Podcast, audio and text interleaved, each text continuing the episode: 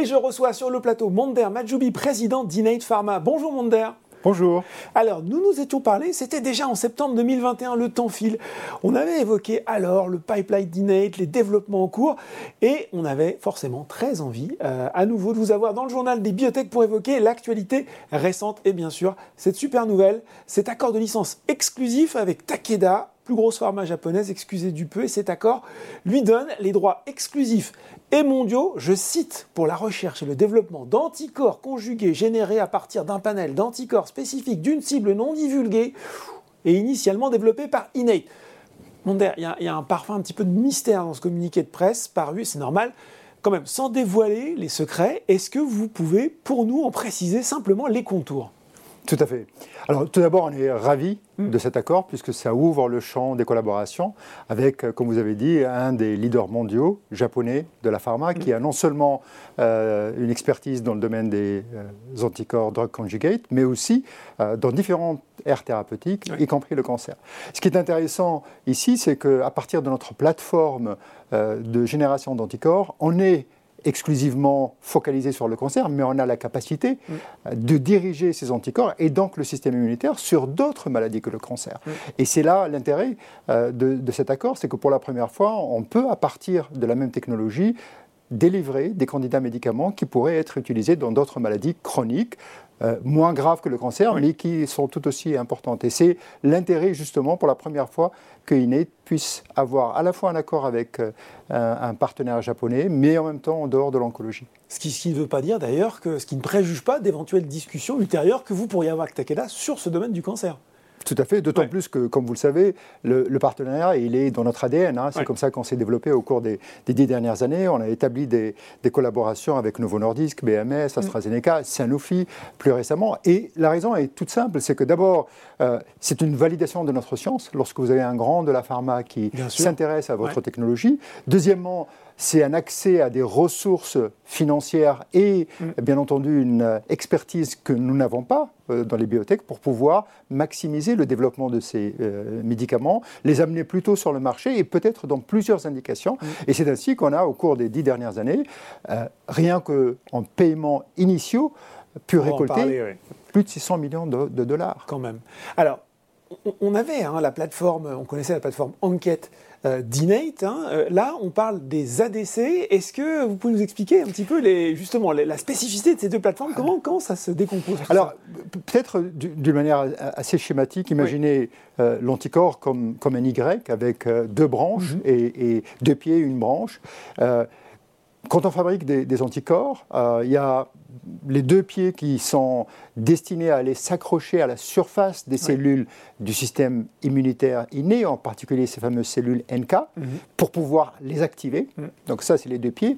Et la branche, le tronc, on met dessus une tête chercheuse d'une cible qui, elle, se trouve sur la cellule cancéreuse. D'accord. D'accord? Ces anticorps-là sont fabriqués d'abord et générés en, interne. Euh, et il y a certains qui ont des spécificités pour pouvoir devenir des enquêtes à destination de l'oncologie. Mhm. C'est les fameux anticorps qui restent à la surface. Mhm. Et puis vous avez d'autres anticorps qui s'internalisent, en fait, qui une fois sur la cellule malade, elles pénètrent. Et c'est ce type de, de, développement en fait, qui nous a permis d'observer que on avait la possibilité de faire les deux, à la fois hmm. les fameux enquêtes à destination de l'oncologie, mais aussi de pouvoir accrocher sur ces anticorps-là une toxine, un cytotoxique, et donc en faire un, ADC.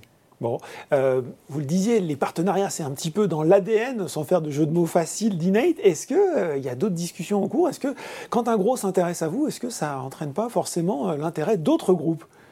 Alors, D'abord, on est, on est, on est ravis d'avoir deux géants mm. de, la pharma, AstraZeneca et Sanofi, à nos côtés pour aider au développement et à la croissance de notre portefeuille et l'amener à la fin de la fin sur le marché, c'est-à-dire sur le lit du malade. C'est la chose la plus importante.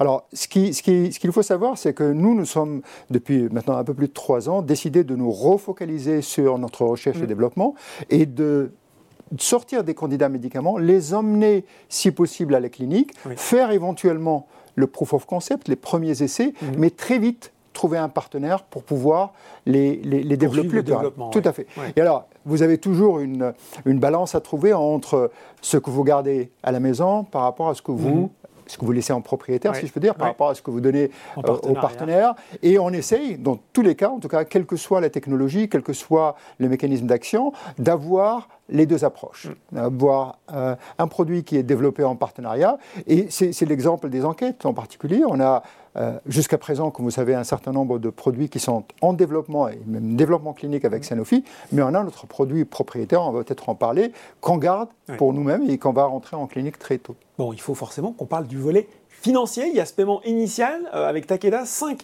millions de dollars, mais ça peut aller encore beaucoup plus haut. Tout à fait, c'est un paiement initial de 5 millions de dollars avec euh, des paiements d'étape de développement clinique, mm. réglementaire mais aussi commercial, de 410 millions euh, de dollars, mm. si le développement va à son bout dans la maladie qui est, qui est euh, testée, mais aussi des redevances qui vont être euh, payés à Inet Pharma en fonction du euh, niveau de vente de ce produit dans les différentes indications où il va être développé. Bon, ça c'est la bonne nouvelle la plus récente, mais si on remonte un petit peu plus loin en arrière, on a eu à la fin du mois de décembre l'extension de l'accord avec Sanofi, euh, accord qui était établi en 2016. On avait à l'époque deux anticorps NK et CLK engageurs. Qu'est-ce que cette extension d'accord elle prévoit de plus, avec là aussi quel volet financier? Alors, il faut peut-être revenir un petit peu en arrière. Allons-y, on est parti. 2016, on a signé le premier contrat de collaboration avec Sanofi. On est parti quasiment d'une page blanche pour réfléchir au design de ces nouveaux mm. euh, médicaments qu'on appelle les bispécifiques, donc les, anticorps à, deux têtes, hein, une tête qui, est destinée vers la cellule cancéreuse et, un, bout qui est destiné à la cellule du système immunitaire. Mm. Cet accord-là a donné naissance à deux produits L'un est en développement clinique, il s'appelle IPS 61. Il est développé dans la leucémie aiguë myéloblastique et les essais de phase 1 ont commencé fin 2021. Mhm. Donc on devrait commencer à avoir, des résultats, euh, notamment de, de, la tolérabilité de la dose maximale tolérée, mais aussi quelques signaux d'activité. Et puis il y a un deuxième produit qui est en train de finir vraiment les, les dernières étapes réglementaires avant d'avoir son autorisation pour être testé chez l'homme, qui lui est développé sur un autre euh, type de cancer du sang, qui sont les myélomes multiples, mhm. et qui est spécifique d'une d'une cellule qui exprime un, produit, qui un antigène qui s'appelle BCMA. Donc ça, c'est la première génération, mhm. et c'est vraiment, euh, imaginez le, trépied que je vous ai expliqué, donc deux pieds qui vont s'accrocher sur la cellule euh, NK, qui l'active, et un, et un bout, un tronc qui est destiné à chercher la cellule cancéreuse. Et ce qui est intéressant dans ce système-là, c'est que quand vous injectez votre anticorps, en fait, il est, il est important non seulement d'activer les mhm. cellules NK, mais aussi de les emmener à la recherche de la cellule tumorale. Et donc, imaginez cet anticorps sur la surface de la cellule euh, la tête immunitaire, ça devient une tête chercheuse, exactement, et va dans le lit tumoral euh, pour tuer la cellule cancéreuse. Donc ça, c'était 2016. Ça, c'était 2016. Depuis, en fait, on a développé la technologie pour rajouter un autre bras de avoir un, trèfle à quatre feuilles. Donc vous avez les, deux, le trépied qui se. C'est bon, ça j'ai retenu. Voilà, la tête chercheuse. Et on a rajouté une autre euh, spécificité. En fait, on a rajouté un bout d'interleukine mhm. qui va aller se. L'interleukine, c'est une cytokine qui est vraiment importante à la cellule euh, lymphocytaire, mhm. qui lui, lui, permet de se proliférer. Et donc l'idée là, c'est qu'en même temps qu'on active les cellules NK, on les booste pour qu'elles se multiplient. D'accord. Et donc, c'est bien, sûr quelque chose de très très important parce qu'on sait que les cellules NK en nombre, elles ne sont pas très importantes. Et donc d'avoir la possibilité d'augmenter leur, Multiplier l'efficacité en quelque sorte. Et, donc cette nouvelle génération, d'enquête 4, on en a fait euh, un pour nous, mhm. qui est en, voie de rentrer dans la clinique dans les, dans les, les mois qui, viennent, vraiment, euh, dernière étape avant l'entrée en clinique, et qui est développé dans les lymphomes non-Hodgkiniens et qui cible un antigène qui s'appelle CD20. Et on a signé avec euh, Sanofi. Donc Sanofi, qui avait déjà deux produits, était intéressé par cette nouvelle génération pour deux raisons. Non seulement pour la raison que je viens d'expliquer, mais aussi parce que on a euh, développé un anticorps qui cette fois-ci cible non pas les cancers du sang, mhm. mais des tumeurs solides. C'est un antigène qui s'appelle B7H3. Exactement. il est énorme.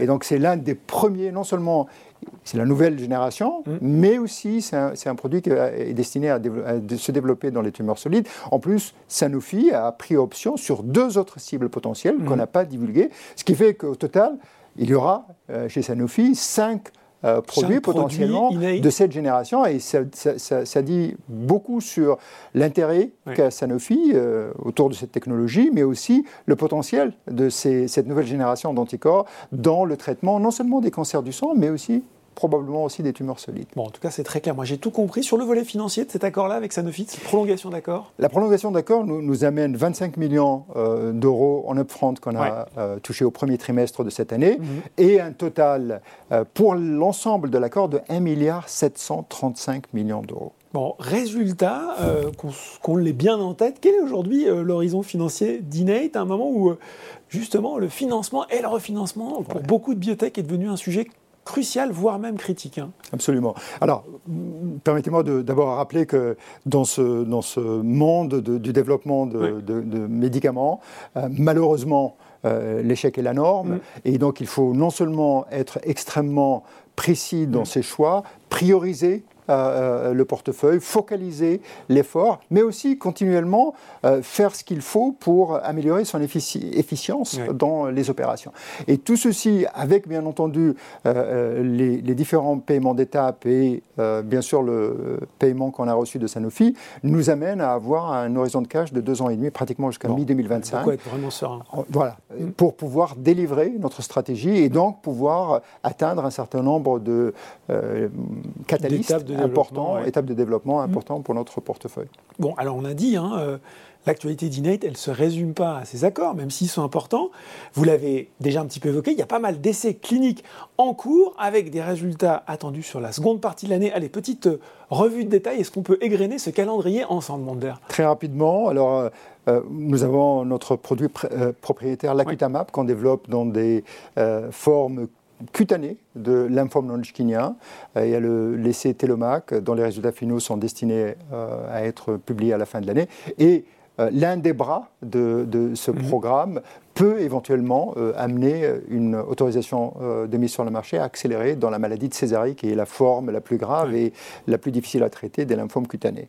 nous aurons les résultats sur la deuxième moitié de 2023. Nous aurons aussi pour la première fois les, résultats préliminaires de deux autres essais qui sont mhm. en cours actuellement dans les lymphomes périphériques, toujours avec cette molécule-là, mais pas uniquement pour les formes cutanées, mais pour les formes ganglionnaires, beaucoup plus classiques, beaucoup plus nombreuses aussi. Et ça, c'est quelque chose d'important parce que ça ouvre le champ des applications de ce produit propriétaire qu'est l'acutamab et qui ne, ne sera plus un produit de niche, mais un produit destiné à des maladies malheureusement un peu plus fréquentes comme les lymphomes de type T.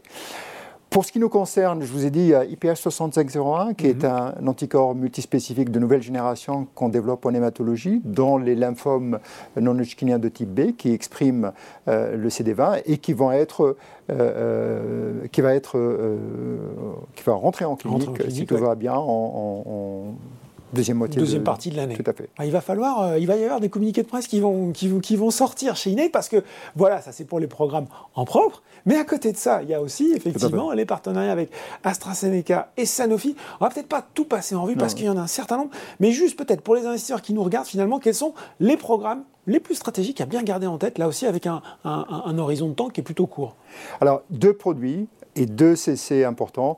D'abord monalizumab, Mhm. qui est en phase 3, un essai à visée d'enregistrement, dans des cancers du poumon localement avancés non opérables, mhm. donc potentiellement curables. Et c'est un essai qui vise à démontrer la supériorité de la combinaison de monalizumab avec l'anti-PD-L1 d'AstraZeneca, mmh. durvalumab, par rapport au traitement standard.